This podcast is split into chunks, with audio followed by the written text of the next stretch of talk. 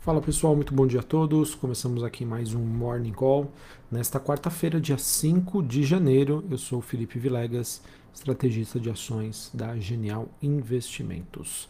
Bom, pessoal, temos um dia é, em que os ativos de risco não têm uma direção única, alguns caindo, outros subindo, outros próximos do, do zero a zero. Enfim, pessoal, não temos é, grandes movimentações, com exceção da bolsa asiática, e o ano acaba mantendo é, suas principais características e tendências que prevaleceram no segundo semestre de 2021.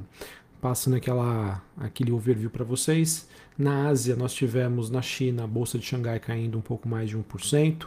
Hong Kong caindo mais de 1,5% e a bolsa japonesa Nikkei subindo 0,10%. Na Europa, Londres subindo 0,28%, Paris na França subindo 0,5% e a bolsa de Frankfurt na Alemanha alta de 0,71%. Neste momento, futuros nos Estados Unidos S&P no 0 a 0, Dow Jones uma leve alta 0,09 e a Nasdaq, bolsa de tecnologia, caindo 0,21. O VIX, que é aquele índice do medo, voltando a ser negociado acima dos 17 pontos, uma alta de quase 1%. Dólar index queda de 0,19, mas ainda assim se mantém no patamar uh, acima dos 96 pontos. Taxa de juros de 10 anos nos Estados Unidos após um forte rally nos últimos dias, apresentando uma queda hoje de 1,5%. Bitcoin subindo 0,17, voltando a ser negociado ali na região dos 46.700 dólares. Dia negativo para o petróleo, queda de 0,17 para o contrato negociado em Nova York, o WTI. É, metais industriais negociados na Bolsa de Londres apresentando um movimento negativo. O mesmo não acontece com o minério de ferro, que teve um dia positivo uh, na negociação da Bolsa de Singapura. Assim, pessoal, olhando para as principais movimentações que nós temos hoje, é, segue uma dinâmica que, pelo menos olhando para o mercado norte-americano, que fica um pouco mais evidente, que nós temos uma pressão bastante forte nas ações de empresas de tecnologia e que dão aí pouco ou nenhum lucro, né? E essa movimentação também acaba impactando bastante tanto as empresas de small cap, empresas mais alavancadas, quanto empresas de crescimento que é, são empresas que têm sofrido bastante é, nos últimos meses. E também né, falar aqui que a renda fixa global começou 2022 de forma bastante turbulenta, conforme eu comentei com vocês, apesar da queda hoje das treasuries, que é o que representa os rendimentos dos títulos de renda fixa nos Estados Unidos, ela já teve uma alta bastante significativa nos primeiros dias de 2022. Hoje passa é, por um processo de, de realização de lucros, mas é importante dizer que nós teremos nesta quarta-feira, a partir das 4 horas da tarde, a divulgação da ata do FONC. O FONC, para quem não conhece, é o Comitê de Política Monetária que decide aí sobre o processo de juros e estímulos nos Estados Unidos. E assim o mercado ele vai buscar por maiores pistas quanto sobre quando será feito o primeiro aumento de juros nos Estados Unidos e como vai ser então a redução do balanço do Fed e, e os possíveis, obviamente, impactos da, da Omicron na inflação. Para vocês terem uma ideia, o mercado precifica 63% de probabilidade da primeira subida de juros né, acontecer em março ou abril e vê ainda mais duas altas em 2022. Esse tem sido o cenário base precificado hoje no mercado três altas de juros nos Estados Unidos, mas também não está descartada aí a possibilidade de nós termos quatro altas em 2022. Se isso acontecer, tende a pressionar ainda mais esses ativos que eu acabei comentando com vocês, né? As ações mais de empresas mais alavancadas, as ações de crescimento, até mesmo os criptoativos.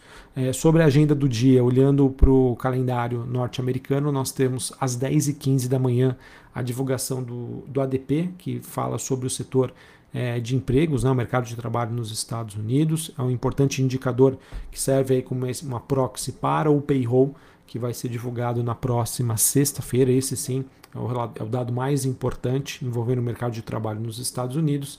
E às 11h45 a gente tem a divulgação do PMI de serviços. A gente sempre vem comentando aqui, o mercado segue monitorando os dados de inflação e também os dados sobre o mercado de trabalho nos Estados Unidos. São dois dos principais pilares que vão influenciar nas decisões do Banco Central norte-americano. E isso é importante dizer, pessoal, porque olha o que aconteceu ontem. Os dados da, dessa terça-feira mostraram sinais mistos sobre a inflação nos Estados Unidos e os preços pagos pelos fabricantes no mês de dezembro, que ficaram bem abaixo do esperado. Isso poderia ser um motivo né, de, entre aspas, comemoração para os mercados, levando em consideração que se realmente a inflação acaba apresentando sinais de arrefecimento na parte do produtor, né, da indústria, isso poderia ser é, refletido de maneira positiva para classes de ativos aí, como por exemplo as ações pertencentes ao índice Nasdaq. E não foi o que aconteceu.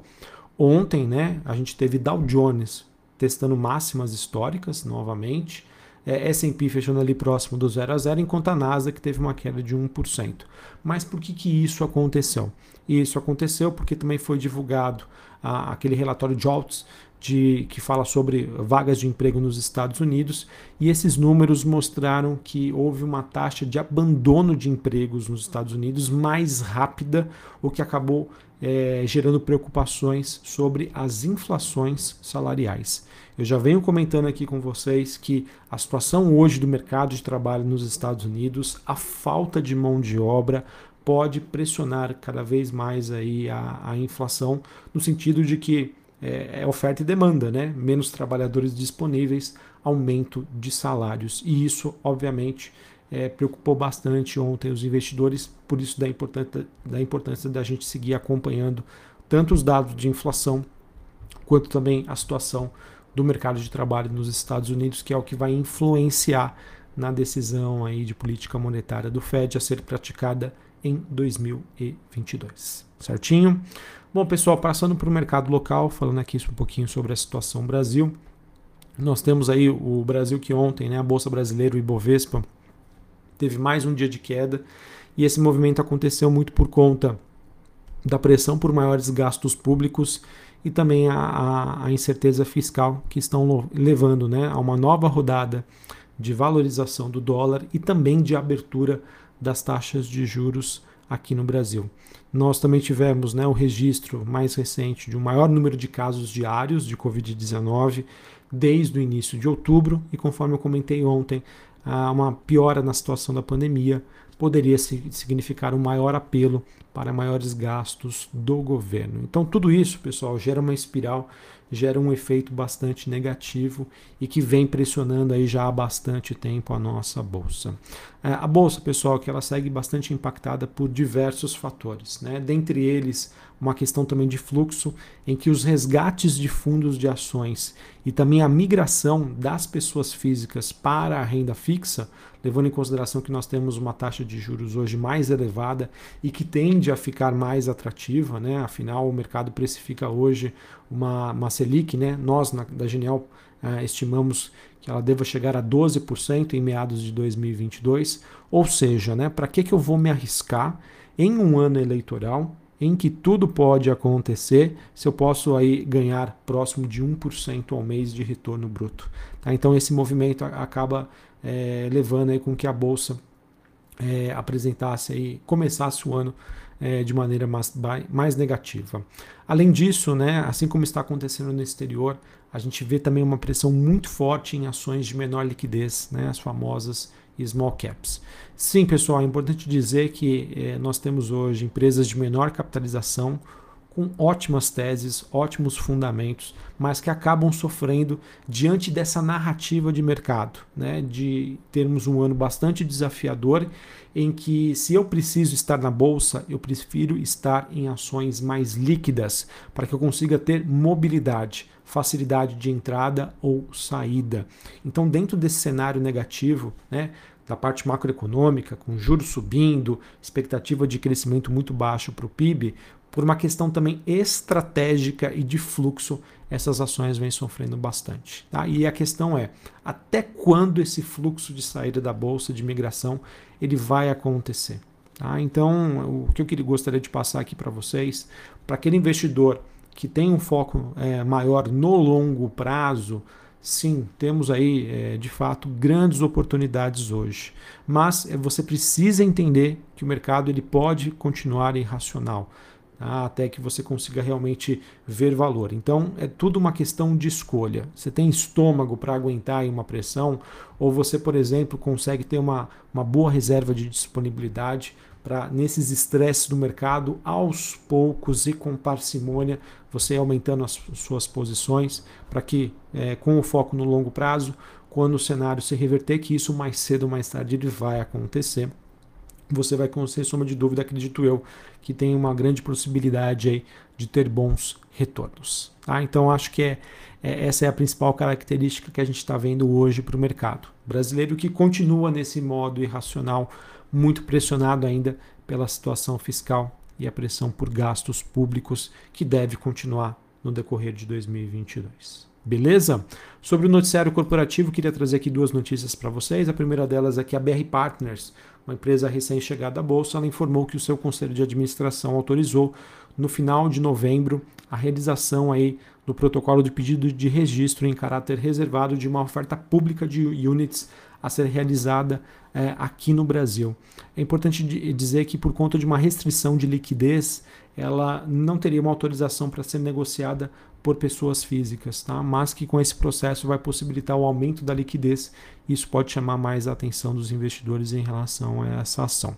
Também tivemos a Melius e a Mastercard, elas informaram que assinaram uma aliança para oferecer um cartão de crédito no caso, né, a Melius informou que a lista de espera para esse novo cartão, que tem a bandeira da Mastercard, já teria mais de 500 mil inscritos. Notícias positivas, positiva para ambas as companhias. Beleza, pessoal? Então acho que era isso que eu tinha para passar para vocês.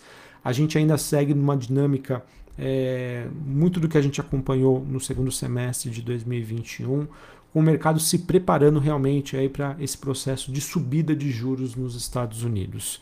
Isso é um processo que fortalece o dólar, é, faz né, com que a nossa curva de juros tenha uma abertura, né, ou seja, os juros de longo prazo eles sobem, isso acaba sendo negativo para as ações.